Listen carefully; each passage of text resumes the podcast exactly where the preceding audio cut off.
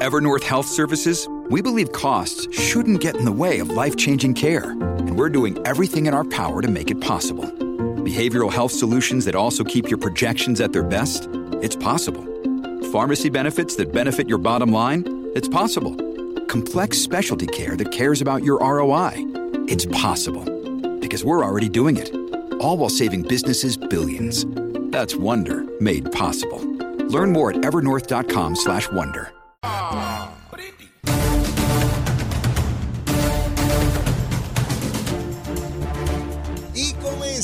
nuestra segunda hora aquí en Nación Z Nacional, mis amigos, el día de Halloween. Ya Cristian Sobrino está aquí. Vino con la careta de siempre. No se puso ninguna adicional. Que la Cristina tenía una horita ahí que es terrible, pero bueno, ya se la quitó.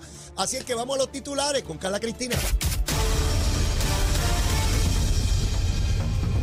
Soy Carla Cristina informando para Nación Z Nacional en los titulares. El Departamento del Trabajo y Recursos Humanos y la Oficina de la Procuradora de las Mujeres firmaron ayer un acuerdo colaborativo para retomar esfuerzos que permitan a cada agencia fiscalizar el deber de los patronos de cumplir con el requisito de promulgar protocolos para mejorar situaciones de violencia doméstica en lugares de trabajo y el manejo de casos de hostigamiento sexual en el empleo. Y de otra parte, catedráticos de la Universidad de Puerto Rico opinaron que la nueva carta circu- circular del Departamento de Educación sobre el llamado currículo de equidad y respeto se aleja de lo que los educadores consultados por el Comité de Prevención, Apoyo, Rescate y Educación de la Violencia de Género recomendaron para combatir el discrimen desde los salones de clase.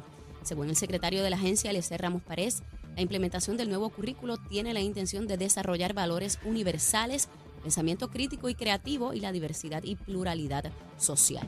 Por otro lado, el negociado de la policía expulsó de la uniformada al agente, ex agente Francisco Frank Peña, contra quien pesan tres cargos por atropellar a Norma Casanova Delgado, una legisladora municipal de Humacao. Y en temas internacionales, al menos 153 personas murieron tras una multitudinaria estampida humana ocurrida durante una fiesta de Halloween en Seúl, la capital de Corea del Sur. 22 de las muertes corresponden a personas extranjeras. Para Nación Z Nacional, les informó Carla Cristina. Les espero mi próxima intervención aquí en Z90. Hablándole claro al pueblo. Nación Z Nacional, soy Leo Díaz. Buenos días a todos. Leo Díaz en Nación Z Nacional. Por la Y estamos aquí ya comenzando nuestra segunda hora en Nación Z Nacional. Está con nosotros como todos los lunes el licenciado Cristian Sobrino. Saludos, Leo. ¿Todo en orden? Todo en orden. Saludos a toda la audiencia semana. en Puerto Rico y fuera. No tan buena como el tuyo.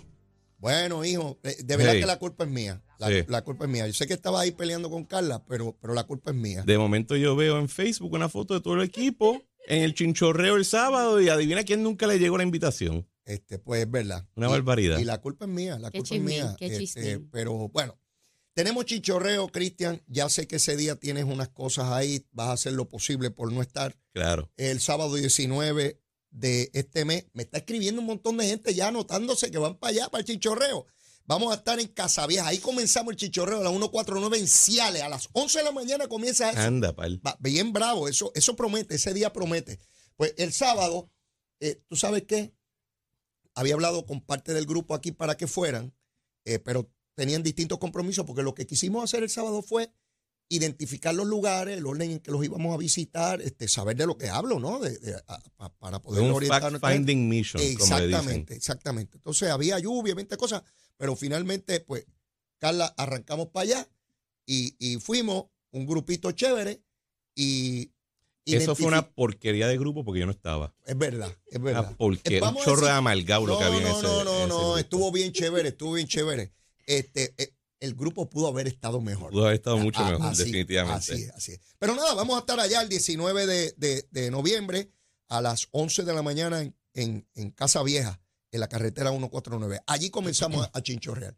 Mira, eh, quiero repasar contigo este asunto que veo hoy sobre la deuda de los municipios, el requerimiento que le está haciendo la Junta de Supervisión Fiscal al gobierno, de si los municipios pueden pagar sus deudas. Yo, yo veo la insistencia de, de- de la Junta de acabar con los municipios de Puerto Rico. Eh, yo pensé que eso ya un poco se había disminuido, ¿no? Pero veo hoy que vienen con embestida. Tú que estuviste dentro de ese monstruo, ¿qué, qué tú percibes? Yo creo que el, el- lo que se discutió en las noticias hoy, Ajá, en ambos periódicos, El Vocero y El Nuevo Día, ajá.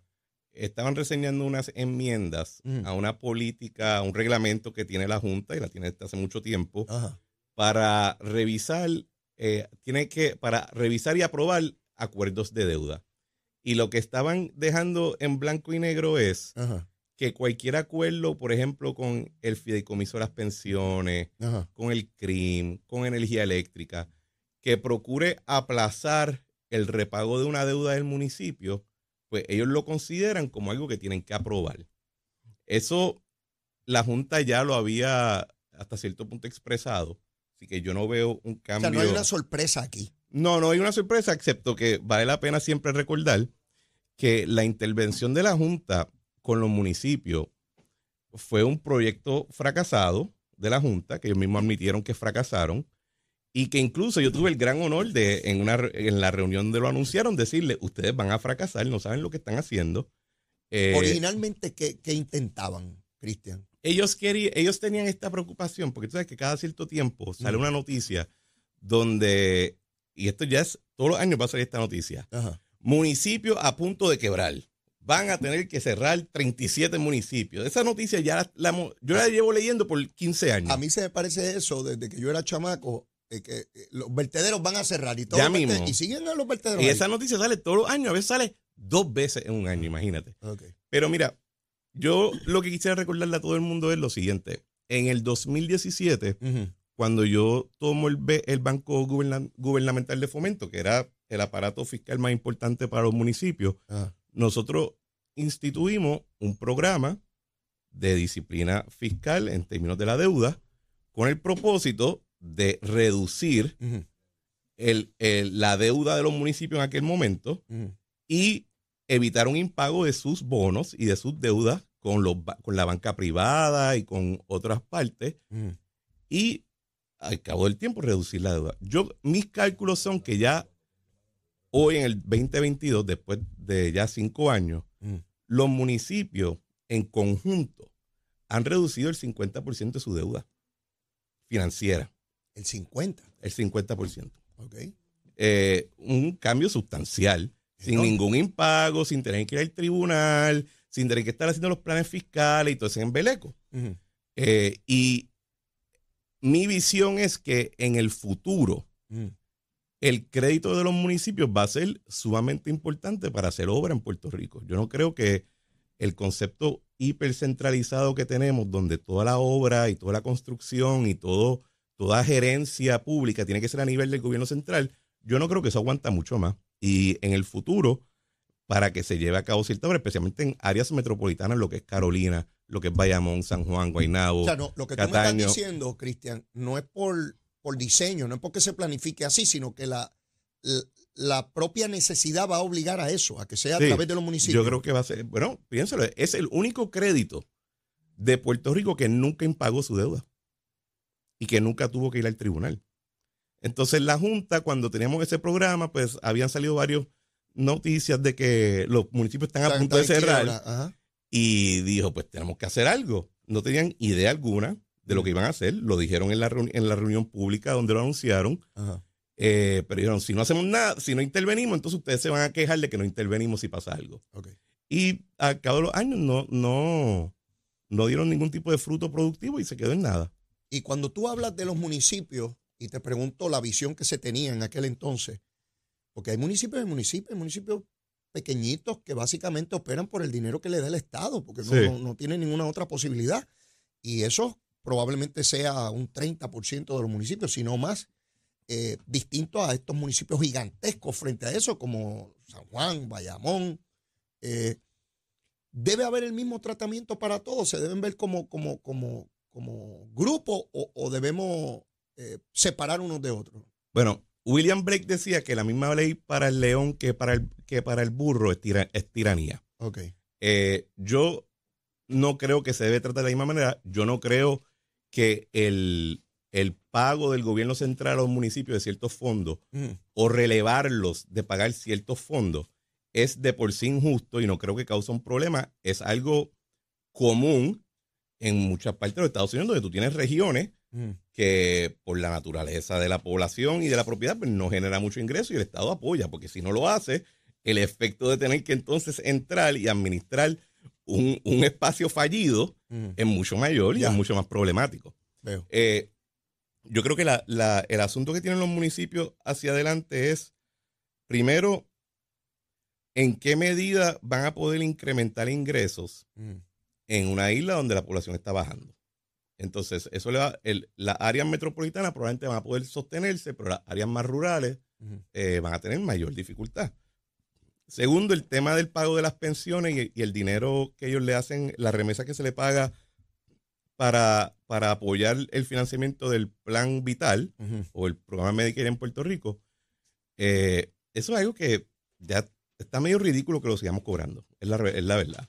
Eso se instituyó en los 90, pues en aquella época los, alcaldes informalmente le atendían la receta a sus residentes que estaban en el plan del gobierno. Así que el gobierno dijo, mira, en vez de tú pagárselo directo, págamelo a mí y yo me encargo. Eso pues, ya no es así, ya ha pasado el tiempo y seguir cobrando ese dinero es un poquito ridículo, eh, especialmente cuando las cantidades de aportación federal han, han aumentado. Ya vimos cuál era la intención de la Junta. Han pasado algunos años y sale la noticia hoy. Y que va a salir de nuevo cada cierto tiempo. Eh, eh, y tú entiendes que ya la Junta se dio por vencida. Ya, ya Sí, no hay eso mucho no, más que no hacer mucho más que hacer ahí. Y, y, y, y en términos de, de esos municipios, ahora que, que- que nos adentramos en ese tema, eh, ¿cómo, cuando tú dices el estado fallido, ¿no? De esos municipios Ajá. pequeños que no, que no, que no funcionan, cada vez son más esos municipios, este, Cristian. ¿Por qué tú dices? Bueno, porque veo ahí unos municipios que en antaño eran municipios muy poderosos y, y- y Ponce, por ejemplo, eh, con, unas deudas inmensas. Pero y, eh, Ponce es un caso que hay que verlo aparte. Porque Ponce tuvo un problema con una, con una en los 2000 Ajá. el, el alcalde de Churumba, esencialmente contrario a los otros 77 municipios, dijo, yo no voy a pagar una deuda aquí que tiene que ver con la venta de una cartera de, presta, de, de deuda.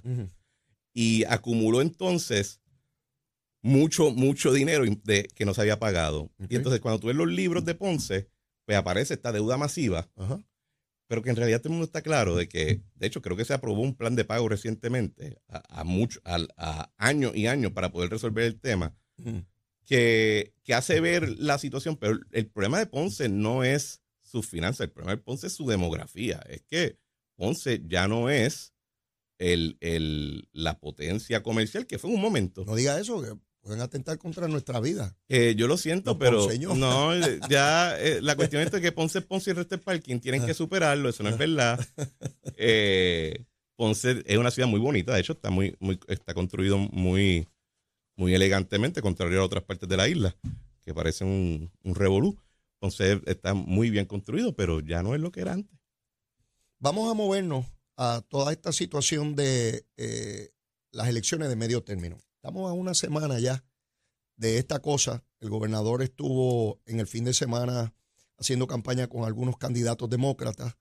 Eh, veo, Cristian, cada vez más la política puertorriqueña vinculada a la política local en aquellos lugares donde hay altas concentraciones de puertorriqueños. En la década de los 80 eso no era una cosa, ¿verdad? No había ni siquiera puertorriqueños pululando por esa zona aspirando a nada. Eh, hoy vemos cada vez más, más puertorriqueños a distintas posiciones de, de toda naturaleza, aspirando en, en distintos estados, particularmente en el este de los Estados Unidos. Y ver al gobernador de Puerto Rico allá, igual que vemos a políticos de allá venir aquí a procurar un voto Sí. de manera colateral, cada vez veo ese vínculo político cada vez más estrecho en toda su manifestación. Fíjate que no, Puerto Rico no es un estado aún y empieza a comportarse la política como tal. Sí, O sea, sí, sí. ve- Uno ve integraciones de, de toda naturaleza. Y esta, particularmente en el fin de semana, me llamaba la atención con la naturalidad con que el gobernador de Puerto Rico se movía en esos sectores. Bueno, a mí lo que me llamó la atención es, todavía no entiendo cuál es la virtud del gobernador de Puerto Rico ir a hacer campaña por candidatos a quienes les van a comer las nolas. Eh, O sea, tú- Darren, tú- Soto, tú- Darren Soto tiene ya su, su base de apoyo y eso no se lo quita a nadie. Y yo creo que si él quiere estar allí hasta los 80 años, lo sacan horizontal si él quiere. Pero el, que está retando a DeSantis va a coger eh, una tunda eh, increíble.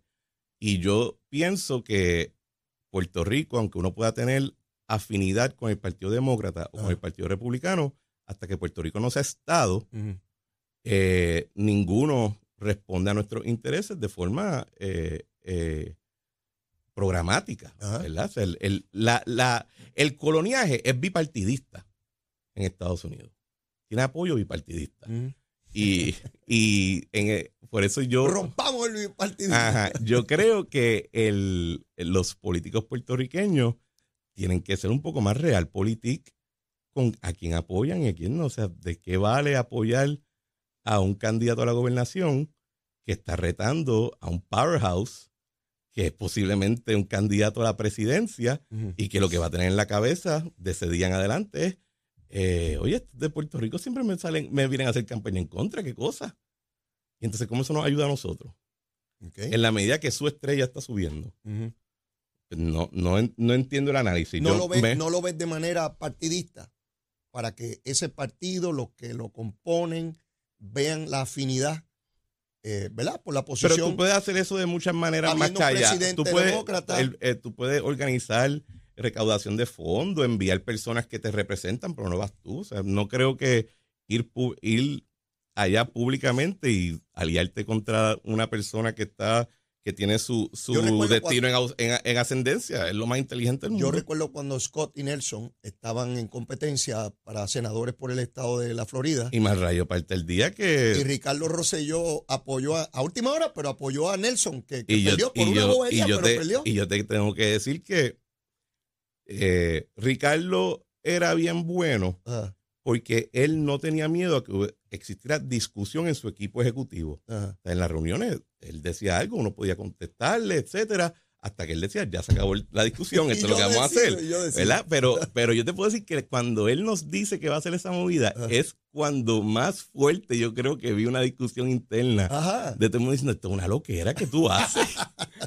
Eh, y el efecto creo que no fue muy bueno. Al final él decidió hacer la locura. E hizo la locura. y, entonces, ¿qué pasa? Entonces, ¿qué pasa? Hacen se hace esto muchas veces porque dicen, no, es que quiero congraciarme con el liderato demócrata en el Congreso.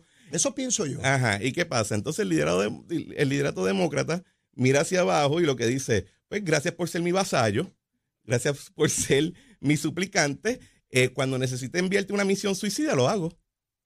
Y entonces, pues, de nuevo, ¿cuál es el valor? No lo veo. yo lo veo de, manera partidista. Veo buscar afinidad, este, el partido, que ocurre también aquí en Puerto Rico. A veces de un partido político deciden ir a un pueblo a apoyar a alguien que no tiene ninguna posibilidad, pero es importante para la colectividad, para la cohesión. Así lo veo yo. vamos a ponerlo de esta manera. Mi filosofía es más en línea con la de don Carlos Romero Barceló. ¿Qué decía Carlos? Pero don Carlos fue republicano hasta que el día decidió que me conviene en demócrata, me voy demócrata, pa, y se acabó. Y no lo, no, lo, vio mucho más. bien utilitario. Porque estaba bien claro cuál era la situación acá. bueno, mira, se da, eh, eh, con relación a la elección de, medio término, tu apreciación a una semana, porque ya cuando, ya cuando te vuelva a ver, estamos justo el día antes, este, a una semana, ¿cómo, ¿cómo ves ese proceso? Bueno, la Cámara, a menos que todo lo que yo esté leyendo está mal, Ajá la Cámara va a brincar republicana sólida. ¿Sólida? Sólida, sí, sí, sí. Y, y la pregunta ahora es si el Senado brinca hacia los republicanos. Y la data que se está, la discusión ahora que uno está viendo es que varios, varios foros están diciendo, ojo, que las encuestas parecen que no tienen bien el, pulso de las contiendas del ¿Están como la de Brasil cuando decía que Bolsonaro no, llegaban a la segunda vuelta? No, lo que las están comparando con el 2016 y con el 2020, donde la participación oh. republicana fue subestimada a lo que termina siendo. Eh, y para nosotros, eso es bien importante porque primero... la, el Partido Republicano que estaría ganando ambas cámaras o una de ellas no es el Partido Republicano de los años 2000 y principios de 2010. Eh, ha cambiado mucho su, mucha su filosofía. A, base de la participación de Trump. Aparte de la participación de Trump y, la, y, la, y los cambios estructurales en la base de ambos partidos. Da- dame una explicación de Bueno, eso. por ejemplo, el, cada vez más y más, ah, tú, tú- tú recuerdas que para el Partido Republicano cortar impuestos era como una cuestión sacramental. sí, sí, eso. O sea, ¿con qué? Ah, tenemos un problema en Irak, ¿qué hacemos? Pues cortemos impuestos. O sea, eh, eh, es- había esa como que esa Sí. visión libertaria de que los impuestos son malos. sí. Esa no es la visión de muchos de los que están corriendo ahora para el Senado. No le importa el tema. Eh, antes el Partido Republicano tenía una, un tipo de, de actitud más laissez-faire en lo social, era un poquito conservador porque tienes que mantener a los evangélicos y los cristianos dentro del grupo, pero eran, no, el, el conservadurismo ahora es mucho más fuerte socialmente hablando que el conservadurismo económico. ¿Atribuible a Trump o es un fenómeno que no está necesariamente vinculado Bueno, a él? es que yo creo que Trump lo que hizo fue que reveló que la base republicana ujú. No estaba en sintonía con las preferencias de la élite republicana. Los republicanos élite estaban mirando el mundo desde un punto de vista libertario y la base era más culturalmente conservadora que económica. Él pudo hacer una lectura o una radiografía mucho más certera de lo que era esa base que lo que el el resto del liderato hacía. Es, bueno, no sé si hizo una lectura, yo nunca he hablado con él de ese tema, bueno, pero, a- a- de lo que tú ves, pero cómo hace él, campaña, él- cómo- él- él reflejó esa- ese asunto y de hecho, en los, eh, a finales de los 90 Ajá. y principios del 2000, quien estaba más apuntando al- a, ese fenómeno Mm. era eh, Pat Buchanan Wow. y un señor que se llama Sam Francis, que era un, un semi-intelectual que decía, la- el- el- ¿Qué es eso de semi-intelectual? porque Esa bueno, no era nunca. semi-intelectual porque al final de su vida tenía ya unas visiones raciales que eran Ah, de ya. muy mal gusto. Ok, Eh, no eran nada. ya. Eh, y tenía también, él no era una persona dentro de la academia, así Mm. que no es un intelectual Sí, sí, institucional sí. como lo conocemos. Ya. Eh, a mí me llama mucho la atención que se, se, se O frisa. sea, te voy a dar otro ejemplo. Donald Trump, Ajá. O sea, por años, el Partido Republicano, los candidatos a, la presidencia decían, hay que reformar el seguro social. Y Donald Trump se para en la tarima y dice, no vamos a tocarlo para nada y quizás lo aumentamos. Y nadie pensaba, nadie- la gente no visualizaba que ese tipo de populismo económico tenía raíz en el Partido Republicano y lo que demostró es que sí, en efecto lo tiene. Ya. Así que estamos a una semana de, de ese evento. ¿Cómo ves al presidente si hay ese cambio en la Cámara de Representantes? ¿Tiene algún efecto sobre su presidencia? Eh, porque ya hemos visto que, que para aprobar medidas él tiene problemas incluso con el Partido Demócrata. Así que, ¿esto le agrava su situación al presidente? Bueno, sí, es posible que O, los... re- o- o tiene una gran excusa de que no lo logré porque estos partidos no, tiene, están allá? tiene- un problema en la medida que el Partido Republicano cuando tome cartas, cuando tome, si toma control en el Congreso, Ajá. Eh, tiene la espinita de que le trataron de, de tumbar a un presidente dos veces. Y entonces, estas investigaciones que se han hecho, que si del 6 de enero, que si lo de Ucrania, que si esta vaina, muchos tienen un... O sea, eh, ah, para muchos... Hay, hay mala sangre ahí. hay una mala, hay muy mala. Y entonces podemos empezar a ver lo que no hemos visto más de un siglo del Congreso tratando de residenciar oficiales del presidente al secretario de Justicia, al secretario de Comercio, a diferentes... ya no, la cuestión es, ah, no, pues vamos a esperar a, a residenciar al presidente. No, no, vamos a ir a tumbándole los caballitos. Eso es algo que se está hablando en voz alta. Ok. Eh, se, hay mucho, eh, puede haber un cambio en términos de que los republicanos digan, no, vamos a aprobarte el presupuesto que tú quieres, pero vamos a empezar a añadirle riders para limitar tu capacidad ejecutiva. Porque lo que hizo Obama, que le enseñó el librito a todo el mundo, es, si no tienes la ley, el Congreso de tu lado, gobierna a través de acción ejecutiva, órdenes ejecutivas, reglamentos, cartas guías, un montón de, de instrumentos burocráticos pues eh, fool me once, shame on me, fool me twice, shame on, eh, eh, sh- shame on you, fool me twice, shame on me. Y hay mucha capacidad para reducir esa, esa capacidad de, de gobernar mediante órdenes ejecutivas con riders en el presupuesto. Y son un montón, y son instrumentos que se están discutiendo muchísimo. A mí me llama la atención. Y para nosotros en Puerto Rico vamos a tener un problemita. porque hemos antagonizado tanto a ese, a ese movimiento ascendiente en el Partido Republicano que para muchos de ellos le mencionas Puerto Rico y escupen el piso, porque nos identifican con la maquinaria demócrata.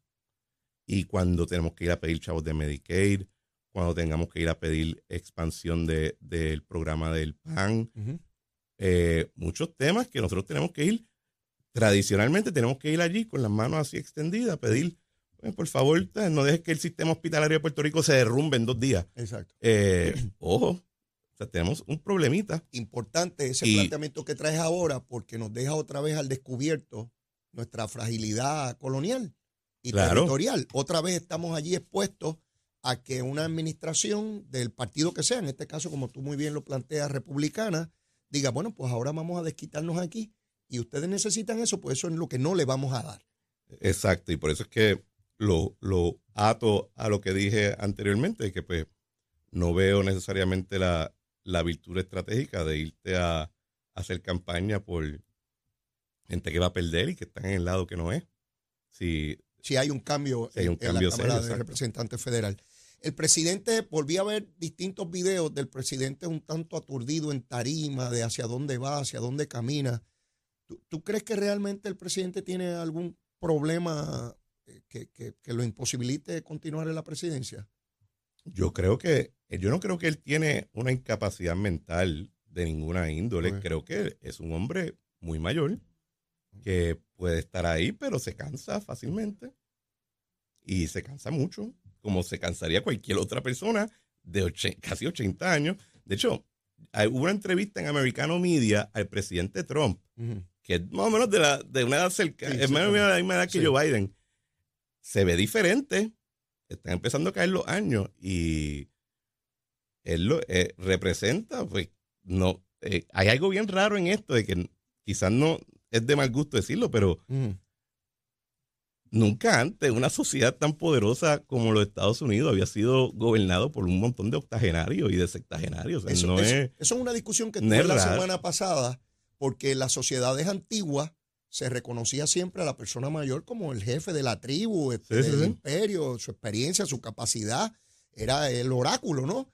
Y los Estados Unidos, de alguna manera, eso había cambiado mucho en los últimos años, en las últimas décadas. Sin embargo, en esta elección pasada, hasta Bernie Sanders, todo el mundo era Nancy Pelosi, todo el mundo, demócratas republicanos, gente con, con mucha, mucha edad, llega a ser el presidente más, más longevo. Eh, y, yo me pregunto, ¿podrá acabar estos dos años que quedan? Porque lo veo de verdad en una situación difícil. ¿Y podrá ir a una reelección con lo que implica una campaña presidencial? el agotamiento físico y emocional para cualquier ser humano, no importa la edad. Yo, no veo, yo no veo quién lo sustituiría. Bueno, pero, pero mira, de, indispensable está lleno el cementerio, ¿sabes? Me dijo una vez un gobernador. Sí, sí, sí. Se, se, puede morir, van a haber 100 mil para sustituirlo, que tú no lo concibas al que venga otra cosa, pero se puede caer muerto ahora y van a haber montones que van a querer Pero, por ejemplo, Kennedy. Kennedy creo que no tenía ni 50 años cuando era, se hace presidente, o sea, Obama era muy joven, Clinton es joven, pero la misma generación como que no ha querido salirse del panorama en términos de entregar la rienda. Mientras respiren, aspiran. Siempre, siempre es así, ¿sabes? Bueno, pero no debería. La cuestión es que ya se ve que aparentemente respirar se le está haciendo más difícil. ¿Tú crees que si alguno de los grandes líderes nuestros puertorriqueños, no importa el partido político, volviera del otro mundo al cual se fue, no querría decir, mira, yo que ya estuve allá y regresé, yo soy el que más capacidad tengo de gobernar a los puertorriqueños? No me conteste esa, me la trae con el almuerzo cuando vengamos de la pausa, llévatela, chero.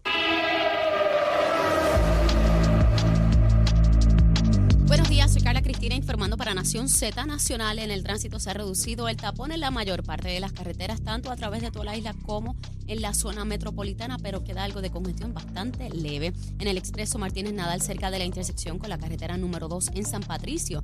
El expreso Valdoriotti de Castro en algunos pequeños tramos cerca de la zona del aeropuerto en Carolina y la autopista Luis Aferré cerca de la intersección con la 199 en Cupey. Más adelante actualizo esta información para ustedes. Ahora pasamos con el informe del tiempo.